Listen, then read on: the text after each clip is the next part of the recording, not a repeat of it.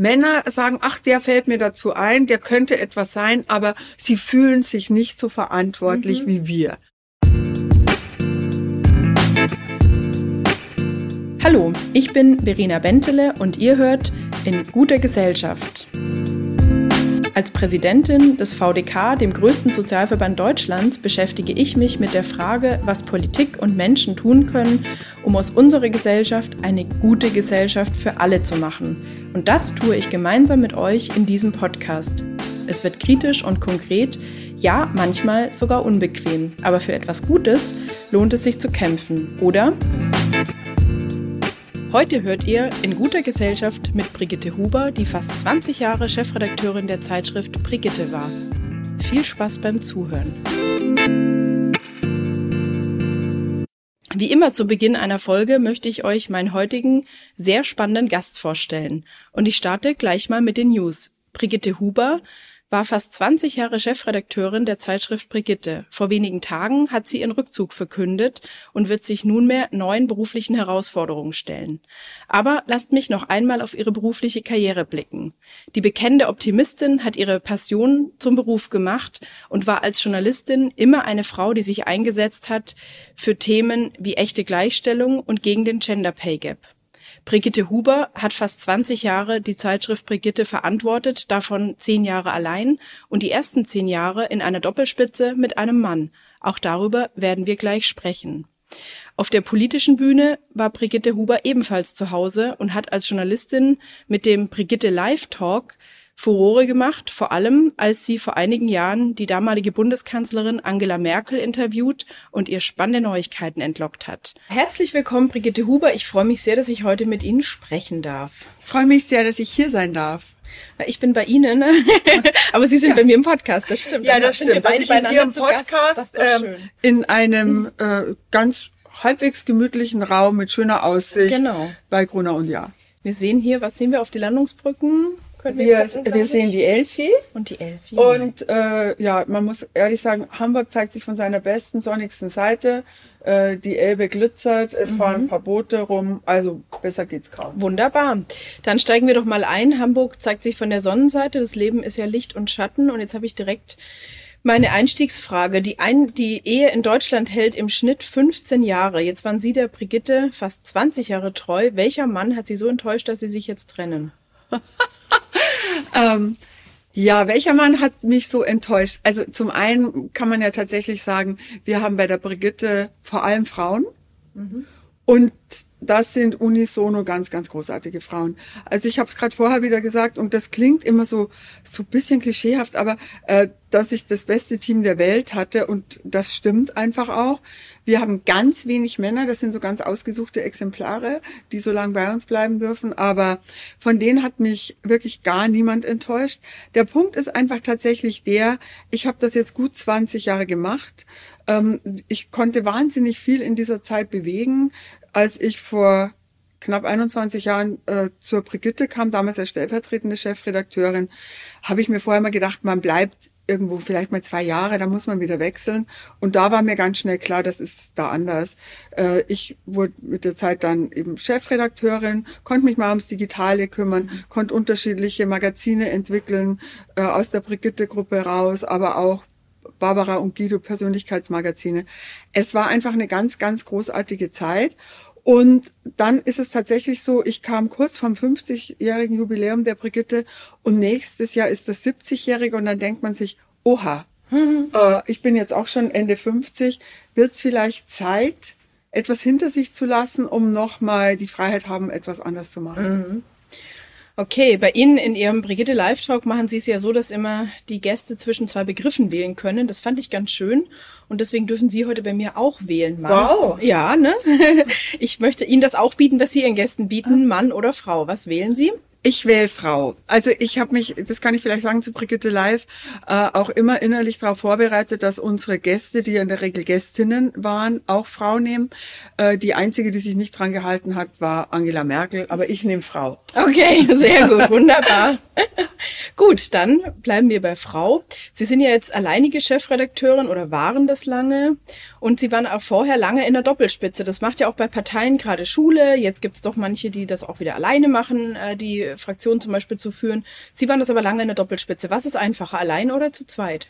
Ähm, ich muss ein bisschen differenzieren. Ich äh, finde, zu zweit hat sehr vieles. Also es ist toll, weil äh, zwei Menschen sich auch immer wieder abstimmen müssen, die gemeinsam für etwas verantwortlich sind.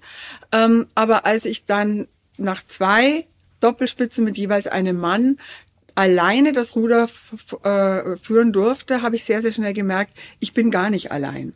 Weil äh, dann ist man gezwungen und äh, man merkt auch, man braucht den Rat der anderen. Also man, man, man geht auf die Expertinnen mhm. in der mhm. Redaktion zu, bespricht sich mit denen und äh, tatsächlich kann dann dieser Teamgedanke größer werden, als es bei einer Doppelspitze werden kann. Mhm. Also das war meine Erfahrung. Die ist jetzt n gleich eins. Aber für mich war es tatsächlich so, dass ich äh, das Gefühl hatte, einfach richtig Entscheidungen treffen zu können im Konsens mit etlichen Kolleginnen aus meiner Redaktion. Mhm. Und das hat mich eigentlich stärker gemacht und selbstbewusster an vielen Stellen, äh, als es bei einer Doppelspitze der Fall okay. ist. Hätten Sie sich dann eher eine Frau an Ihrer Seite gewünscht? In der Doppelspitze als ein Mann? Also ich sag mal so, es ist schon, wenn man sich das vorstellt, äh, ein bisschen anachronistisch äh, damals schon gewesen. Es war ja lange Zeit so, dass männliche Chefredakteure Frauenzeitschriften mhm. geleitet haben. Also ich war am Anfang noch in Redaktion, da war der Artdirektor war ein Mann, äh, der Chefredakteur war ein Mann und dann gab es noch mal irgendjemand, den Chef vom Dienst. Und ansonsten waren es zu 90, 95 Prozent Frauen. Mhm. Und ich wurde dann als Stellvertreterin gefragt, warum das so ist. Und dann denkt man sich, ja, äh, irgendwie muss, ja. muss, noch was passieren. Mhm. Und insofern ähm, Klar, man, man kann sowas auch gut mit zwei Frauen machen. Wobei, das finde ich schon auch immer wichtig, äh, wir reden ja von Diversität auch und von Heterogenität. Äh, ich finde äh, unterschiedliche Blickwinkel, mhm. auch bei Themen jetzt, die Frauen betreffen, immer wahnsinnig interessant. Und äh, deswegen finde ich es auch immer toll, wenn wir männliche Kolleginnen und Kollegen, äh, männliche Kolleginnen, ja, äh, männliche Kollegen äh, drin haben. Jetzt äh, gucken wir doch mal ein bisschen auf die harten Fakten. Es ist so, dass Frauen im Schnitt immer noch 18 Prozent weniger verdienen als Männer, bei gleicher Tätigkeit 7 Prozent weniger. Und Sie haben unter anderem ja auch eine Kampagne auf den Weg gebracht, wir verdienen mehr. Wissen Sie denn, ob Sie gleich viel verdient haben wie Ihr Chefredakteurskollege? Ich werde jetzt mal ganz indiskret. Ähm, nein, das weiß ich nicht. Ich weiß, ähm, dass aber tatsächlich, da wir ja in einer Verlagsbranche sind, äh, die Gehälter der Chefredakteurinnen und Chefredakteur im Laufe der Jahrzehnte abgenommen haben. Und äh, dann gehe ich ganz stark davon aus, das wusste ich auch, dass mein Vorgänger mehr verdient hat, äh, ohne dass ich die Zahlen wusste. Aber äh, ich, ich muss auch davon ausgehen, dass meine Nachfolgerin weniger verdient, als mhm. ich verdient habe. Das liegt natürlich aber auch an der Branche. Okay. Was mich natürlich auch interessieren würde, wie schaffen wir es, dass diese Lohnlücke wirklich irgendwann der Vergangenheit angehört? Jetzt mal weg von Ihrer Branche, auf den allgemeinen Arbeitsmarkt geschaut. Es ist ja schon schockierend, dass wir heute immer noch diese Lohnunterschiede haben, dass auch so wenig über Geld gesprochen ja. wird.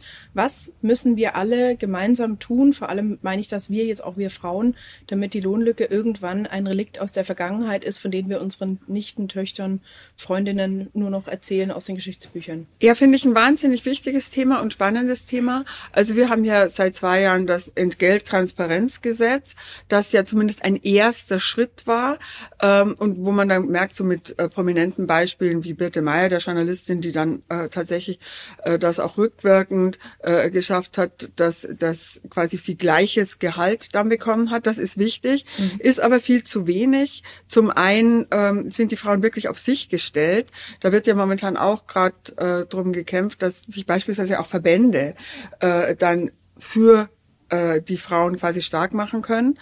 Äh, und es gibt kaum Sanktionen. Also äh, es ist eine EU-Richtlinie, äh, ist in, in der Mache, die wäre da wesentlich stringenter und die wird auch noch mehr bewegen. Also das ist der gesetzliche Rahmen, der sich verändern müsste und wir Frauen, finde ich, dürfen da auch nicht müde werden, auf sowas zu pochen. Ähm, das Zweite ist tatsächlich auch diese Enttabuisierung mhm. des Gehalts. Also Sie merken es ja an meiner, Redak an meiner Reaktion, ähm, dass da wurde immer wenig drüber gesprochen oder gar nicht. Das äh, Thema Geld ist ein bisschen immer noch ein Tabuthema. Wir hatten letztes Jahr äh, tatsächlich auch bei der Brigitte eine andere Aktion, da ging es um die neue Offenheit.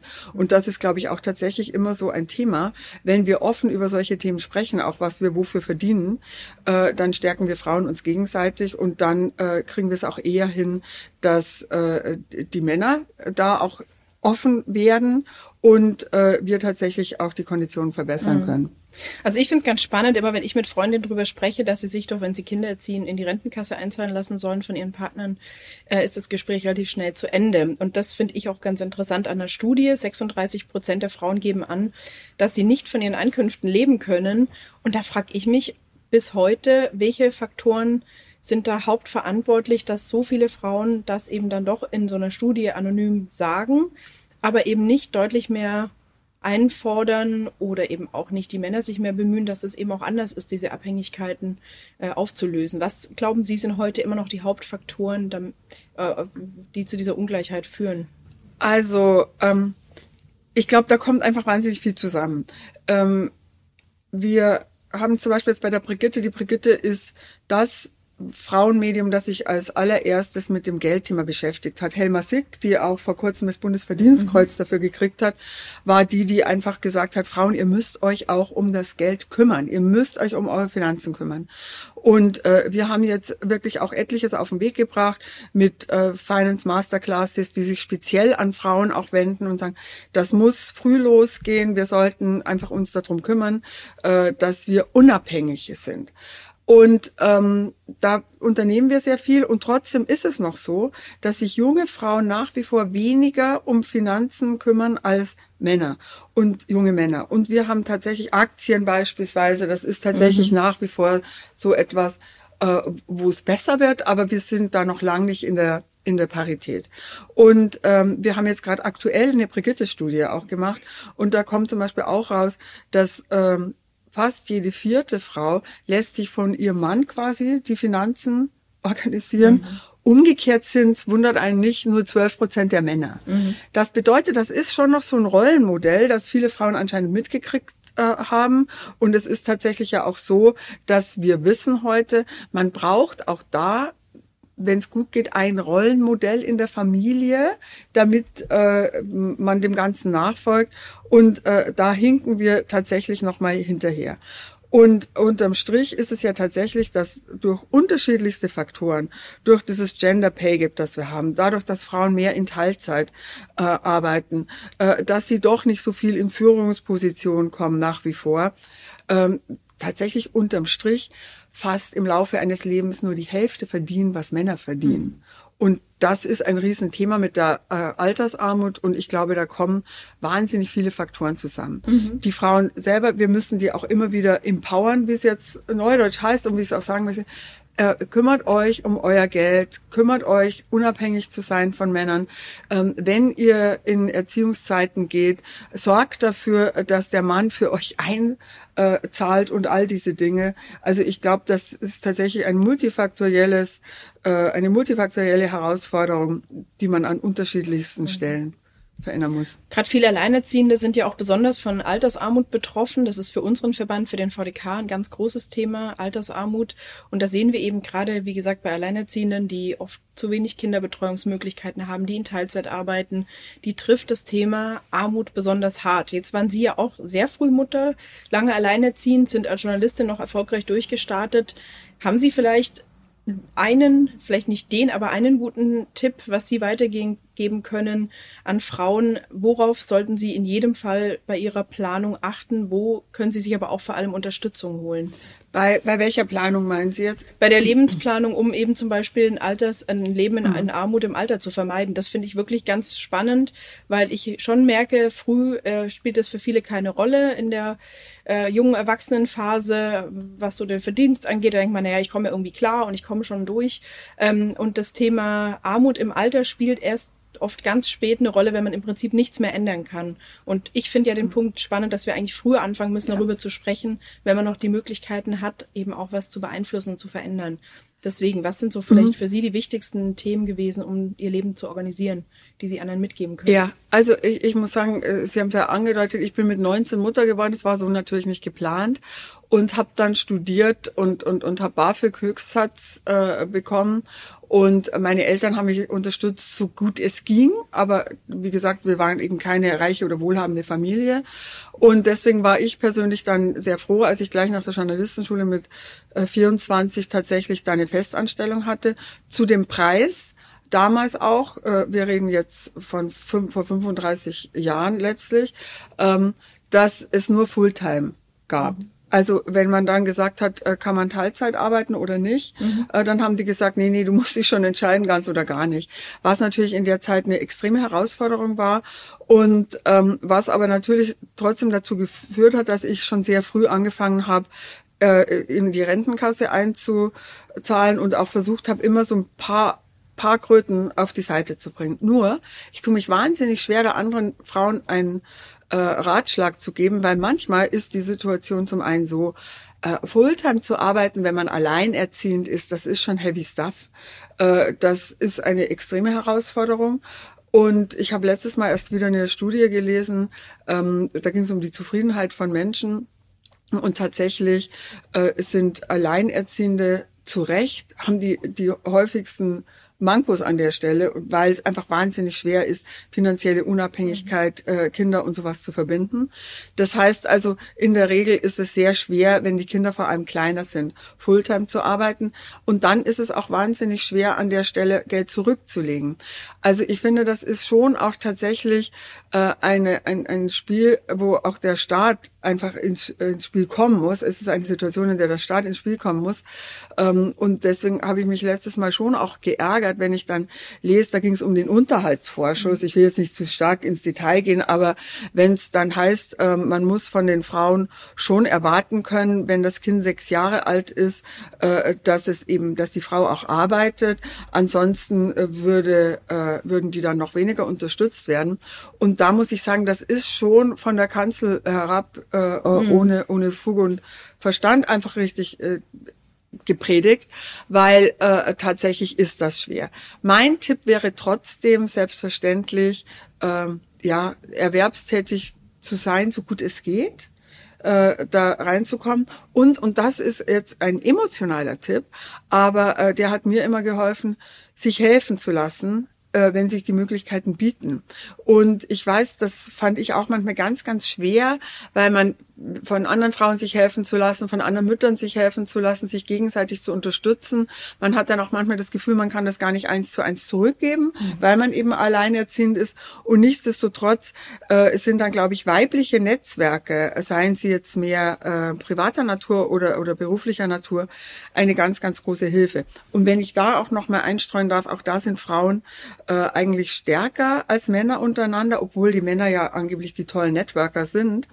Aber jetzt bei der Studie, das hat sich auch nochmal gezeigt, äh, dass Frauen sich im beruflichen Umfeld stärker unterstützen gegenseitig als Männer und im privaten ebenso. Und das ist tatsächlich eine Kraftquelle und eine Hilfsquelle, die äh, Alleinerziehenden, glaube ich, mhm. die sie sich auch äh, einfach erschließen sollten die Power der Frauen und die Netzwerke der Frauen nutzen. Das finde ich einen sehr schönen Tipp. Und ähm, ja, der Tipp ist deswegen auch so wertvoll, weil äh, der Zusammenschluss von Frauen in meinen Augen eben auch die beste Bewegung verursachen kann, um das Thema auch strukturell zu verändern. Bewegung haben Sie ja auch immer verursacht mit Ihren Brigitte Live Talks, um jetzt mal einen Schwenk zu machen noch zu einem anderen ganz spannenden Thema. Sie hatten die Spitzenkandidatinnen und Kandidaten vor Wahlen zu Gast in Ihrem Live Talk. Annalena Baerbock war da, bevor sie jetzt nach Israel geflogen ist. Und sie hatten auch vor paar Jahren die Bundeskanzlerin damals Angela Merkel zu Gast. Und Frau Dr. Merkel hat bei Ihnen das erste Mal ein Zugeständnis gemacht zur Ehe für alle. Wie war der Moment für Sie, als Sie ihr das rausgelockt haben? Und wie kriegt man so ein Zugeständnis aus einer Gesprächspartnerin raus? Verraten Sie mir Ihren Trick. Also ich glaube tatsächlich war der Punkt, als wir uns überlegt haben, wie wir als Brigitte Gespräche mit SpitzenpolitikerInnen machen könnten, was soll das Besondere sein? Und das Besondere war, dass wir gesagt haben, okay, politische Interviews gibt es wie Sand am Meer. Und vor Wahlen erst recht. Was es weniger gibt, ist äh, auch die Persönlichkeit eines Menschen mehr zu beleuchten. Und gerade bei Politikerinnen finde ich das aber total wichtig, weil wir wählen ja in aller Regel keine Wahlprogramme, sondern wir wählen Menschen, die uns überzeugen, natürlich mit ihren Überzeugungen. Äh, und deswegen war von vornherein, der, von vornherein das Besondere bei Brigitte Live, dass wir politische und gesellschaftliche Themen mischen mit der Persönlichkeit. Und deswegen glaube ich, das ist so die Grundvoraussetzung. Das ist zum einen äh, der Vorteil, dass sie zwischen unterschiedlichsten Themengebieten switchen können. Mhm. Und einfach sagen können, jetzt Cut und wir reden über etwas ganz, ganz anderes. Jetzt lassen Sie uns mal über, keine Ahnung, Serien sprechen oder über eine politische Strömung oder über ein ganz relevantes äh, gesellschaftliches Thema. Und ähm, die Menschen dann tatsächlich auch in einer etwas entspannteren Atmosphäre sind, als sie es natürlich äh, sind, wenn sie jetzt von Zeitspiegel oder Süddeutsche äh, interviewt werden. Mhm. Dazu kommt, und auch das ist Teil des Ganzen, ähm, die Brigitte Live-Gespräche sind, wie sie heißen, live und es sitzen da auch 100 oder 120 Leserinnen da. Das heißt, auch da ist die Nähe zwischen den Frauen und den potenziellen Wählerinnen, äh, wo auch eine Stimmung rüberkommt, einfach offener und das überträgt sich auch auf die Gesprächspartnerin. Und zum Beispiel äh, Frau Merkel, die kann ja auch wahnsinnig witzig sein. Die, die macht auch Witze, hat auch Witze auf meine Kosten gemacht, dass ich danach in der Heute-Show war und und ich gesagt habe, um Himmels Willen. Aber äh, wo man, wo mein Sohn dann gesagt hat, nee, nee, das wäre trotzdem in Ordnung. Also egal mit welchem Thema man da reinkommt. Aber äh, sie ist dann sehr spontan und kann sehr witzig sein. Und äh, dann kommen eben auch äh, solche Dinge zustande. Mhm. Ja, finde ich total äh, spannend und faszinierend, was Sie da so erleben. Und deswegen wollen wir uns auch mal noch eine andere spannende Begegnung anschauen. Sie hatten ja neulich äh, Annalena Baerbock zu Gast und haben da Madeleine Albright zitiert. Sie wissen jetzt schon, was kommt. Ja. Madeleine Albright hat gesagt, es gibt einen besonderen Platz in der Hölle für Frauen, die anderen Frauen nicht helfen. Das finde ich total spannend, weil ja. man sich darüber ja auch recht wenig Gedanken macht. Oft geht es in der Diskussion darum, Männer helfen nicht und machen alles alleine, aber dass es ja auch um Frauen geht, die anderen Frauen nicht helfen, ist oft nicht so das Thema. Und da würde mich jetzt natürlich sehr interessieren, braucht es mehr Netzwerke unter Frauen oder braucht es auch eine Frauenquote, wie die Brigitte und auch ich äh, fordern? Wie ist da Ihr Stand dazu heute, nach so vielen Jahren im Berufsleben erfolgreich zu sein? Ja, also da muss ich sagen, ähm, ich bin komplett äh, für Netzwerke und das war aber für mich auch eine lange innere Reise. Ähm, als junge Frau habe ich das Thema, als sehr junge Frau, Gleichberechtigung unterschätzt im Sinne von, ich weiß, auf der Journalistenschule habe ich mir gedacht, das ist kein großes Thema mehr. Wir sind doch alle gleichberechtigt, weil ich das in der Schule so erlebt habe, an der Uni und an der Journalistenschule auch.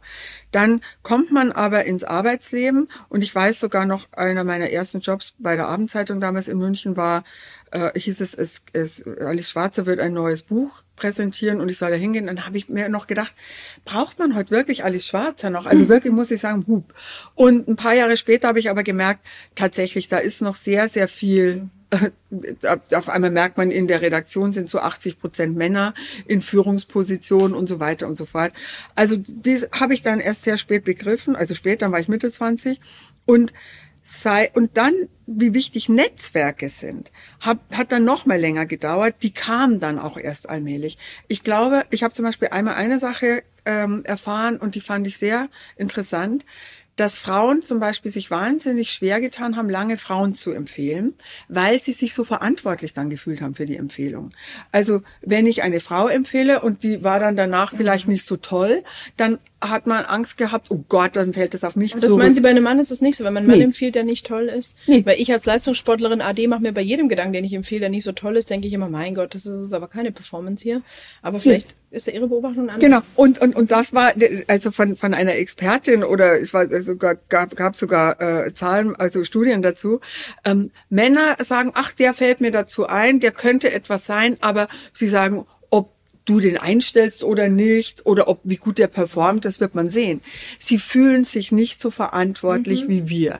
Und das führt dazu, dass eher dann auch noch Männer Frauen empfehlen als Frauen Frauen. Und äh, das ist hoffentlich heute jetzt gar nicht mehr so der Fall. Aber von vor zehn Jahren würde ich sagen, auf jeden Fall, und es scheint auch nach wie vor auch Ihre Erfahrung zu sein, dass man sich das genau überlegt, wen man empfiehlt, mhm. oder? Ja, eher schon. Also ich denke da schon schwer drüber nach passt die Person wirklich und denke immer, wenn ich als Teamspielerin antrete, muss es die Person sein, die perfekt auf die Position passt. Also ich denke da immer schon sehr gut drüber nach. Aber ähm, ich finde die Beobachtung spannend und ich meine, Sie sind ja schon sehr lange Führungskraft und deswegen würde mich natürlich interessieren, was glauben Sie denn, was eine Führungskraft heute wirklich besonders braucht? Was ist die Eigenschaft, die Sie als Führungskraft wirklich vor allem ausgemacht hat? Ähm, tatsächlich ist es, glaube ich, ähm, ein starkes Team um sich herum aufzubauen, sich entwickeln zu lassen. Also ähm, die Erfahrung, meine Erfahrung ist, dass Menschen, wenn sie an der richtigen Stelle sind, wachsen. Und zwar über Jahrzehnte hinweg immer noch weiter in Räume.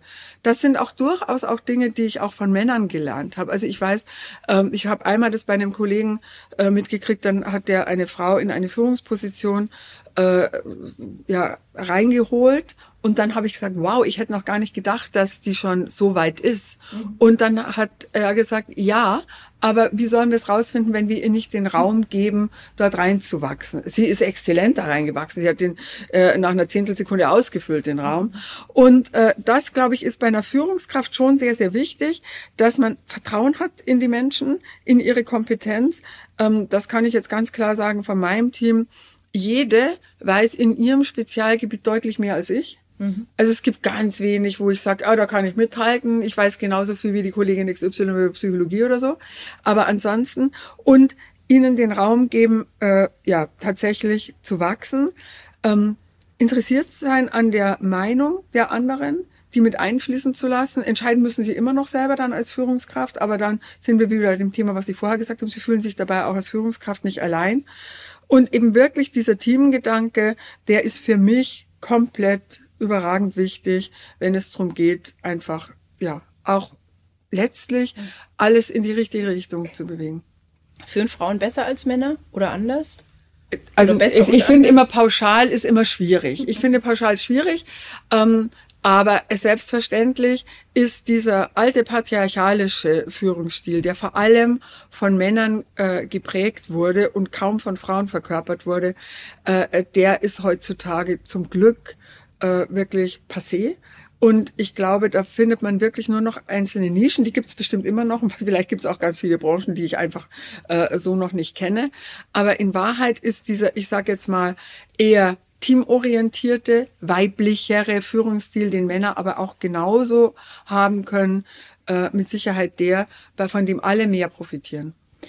Das ist fast ein wunderschönes Schlusswort. Jetzt habe ich aber natürlich noch zwei Themen, die wir unbedingt besprechen müssen oder machen müssen. Eins, ähm, ich hätte Ihnen jetzt noch ein paar Satzanfänge, wo ich Sie bitten würde, die zu vervollständigen. Das ist meine Abschlussrubrik. Und dann habe ich natürlich auch noch eine Abschlussfrage für Sie. Ich ja, gebe Ihnen mal zu. den Satzanfang ja. vor. Sie dürfen äh, Kommata und Semikolon benutzen, aber keine Punkte zwischendurch. Da bin ich sehr streng. Was soll ich die dann auch setzen? Die, nein, nein, das war jetzt okay. nicht, das war ein Spaß. Ich habe Germanistik studiert, deswegen sage ich das immer gerne dazu, weil viele, ja. gerade ich komme aus dem politischen Bereich und da neigen sehr viele dazu, wirklich Bandwurmsätze zu machen mit fünf Kommata. Deswegen sage ich es schon mal schon vorher und äh, hoffe darauf, dass die Personen dann merken, es ist tatsächlich das Ziel und der Sinn und der Witz einen kurzen Satz zu machen. Okay, ich habe auch Germanistik studiert. Na, Insofern Vorsicht, Schwester im Geiste, ja. wunderbar, genau. Ich kriege das selber aber auch, ich kriege die auch immer alle wieder zu. Also der erste Satzanfang, als Chefredakteurin war ich. Oh. Nahezu immer sehr nah an meinem Traumjob. ist ziemlich kurz. Ja, total. Nee, nee, wunderbar. Aber, und ist eine schöne Antwort. Einen Satz, den ich zum Gender Pay Gap nicht mehr hören kann, lautet Doppelpunkt. Kümmert euch doch um was Wichtigeres. Männer können von Frauen lernen, dass? Also was nicht, kann man sich fast fragen. ähm, ja, dass ähm, Männer können von Frauen lernen. Wir können das, das auch sparen. Okay, ja, Männer können von Frauen lernen, Doppelpunkt. Männer können von Frauen lernen, es ist gar nicht so schlimm, manchmal in der zweiten Reihe zu äh, äh, stehen, äh, wenn man jederzeit die Möglichkeit hat, auch den Schritt wieder nach vorne zu machen. Mhm. Feminismus ist für mich ein manchmal schwieriges Wort, weil sich manche dran stören, aber eine unglaublich wichtige gesellschaftliche Kraft, äh, die wir weiter forcieren müssen. Und das letzte Buch, das ich gelesen habe, war eine Biografie, da bin ich gerade noch dran, über Hannah Arendt. Mhm. Sehr schön. Ja, liebe Frau Huber, wir haben jetzt sehr viel über gesellschaftliche Ungerechtigkeiten, über den Gender Pay Gap und Gender Care Gap und so weiter gesprochen.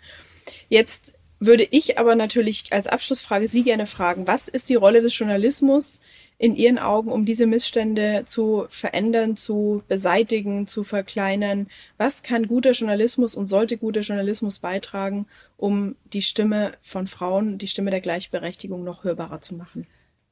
Für mich ist es wir haben ja eine Zeit momentan mit ganz vielen Diskussionen. Äh, viele davon finde ich auch wahnsinnig wichtig. Ich gehe jetzt auf diesen Frauenbereich, äh, was Gleichberechtigung angeht, was Gendern angeht, was MeToo angeht. Und manchmal, ja, sind diese Diskussionen sehr, sehr anstrengend. Das haben wir auch innerhalb in der Redaktion. Wir haben dann auch wirklich, äh, spürt man dann auch Generationenunterschiede. Manche finden das Gendern wahnsinnig anstrengend, andere nicht. Äh, bei MeToo äh, haben wir zwar eine ganz starke Einigkeit, aber nichtsdestotrotz, äh, wie stark muss man was äh, tatsächlich sanktionieren, da gibt's Unterschiede. Und äh, ich sage dann immer, ich freue mich, auch über die Vehemenz und diese, diese anstrengenden Diskussionen, weil sie zeigt einfach, es lässt uns überhaupt nicht kalt und wir bewegen uns und unterm Strich werden wir uns nach vorne bewegen. Und guter Journalismus wird diese Diskussionen begleiten, er wird sie an, aufgreifen. Er wird unterschiedliche Stimmen zusammenholen, um da einfach immer wieder auch neue Aspekte reinzubringen, Lösungsvorschläge reinzubringen, Konsens reinzubringen, ohne dass man irgendwie was zugleistert. Und äh, deswegen finde ich gerade auch für eine Frauenmarke wie die Brigitte, die spielt eine zentrale Rolle jetzt an, an dieser Stelle. Wie geht's in den nächsten fünf, zehn Jahren weiter mit diesem wichtigen Thema Gleichberechtigung, wo man, wie ich jetzt glaube ich nach 35 Jahren Erfahrung sagen kann, schon sehr weit gekommen sind, aber eben noch ganz nicht am Ende sind. Mhm.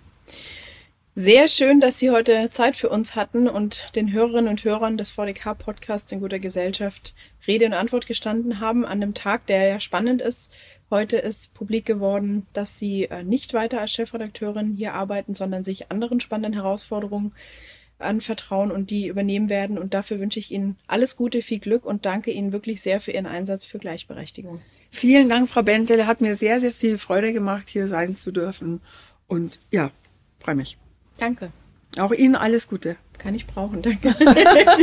ja, Sie haben ja auch vieles, was Sie nach vorne bringen und was auch in der Regel immer auch ganz stark für Frauen ist. Jo, danke. Wie immer möchte ich am Ende einer jeden Folge mit euch meinen ganz persönlichen Lichtblick teilen. Väter werden immer präsenter im Leben ihrer Kinder. Und das lässt sich sogar in Zahlen feststellen. Und so habe ich mal den Blick in den diesjährigen Väterreport des Bundesfamilienministeriums gewagt. Und da sehen wir, der Anteil der Väter, die Elternzeit nehmen, ist doch deutlich gestiegen. Während im Jahr 2008 nur der Vater jedes fünften Kindes Elternzeit genommen hat, sind es jetzt schon 44 Prozent der Väter, die sich Zeit für ihre Kinder nehmen und einige Monate aus dem Job aussteigen. Naja gut, ich würde mal sagen, es ist vielleicht dieses Mal eine kleine Flamme, noch kein ganz großer Lichtblick, aber liebe Männer, wir arbeiten weiter dran, oder? So, und das war's für diese Folge in guter Gesellschaft. Ich hoffe, es hat euch gefallen. Wenn ja, dann bitte weiterempfehlen, abonnieren nicht vergessen und gerne bis zum nächsten Mal. Tschüss.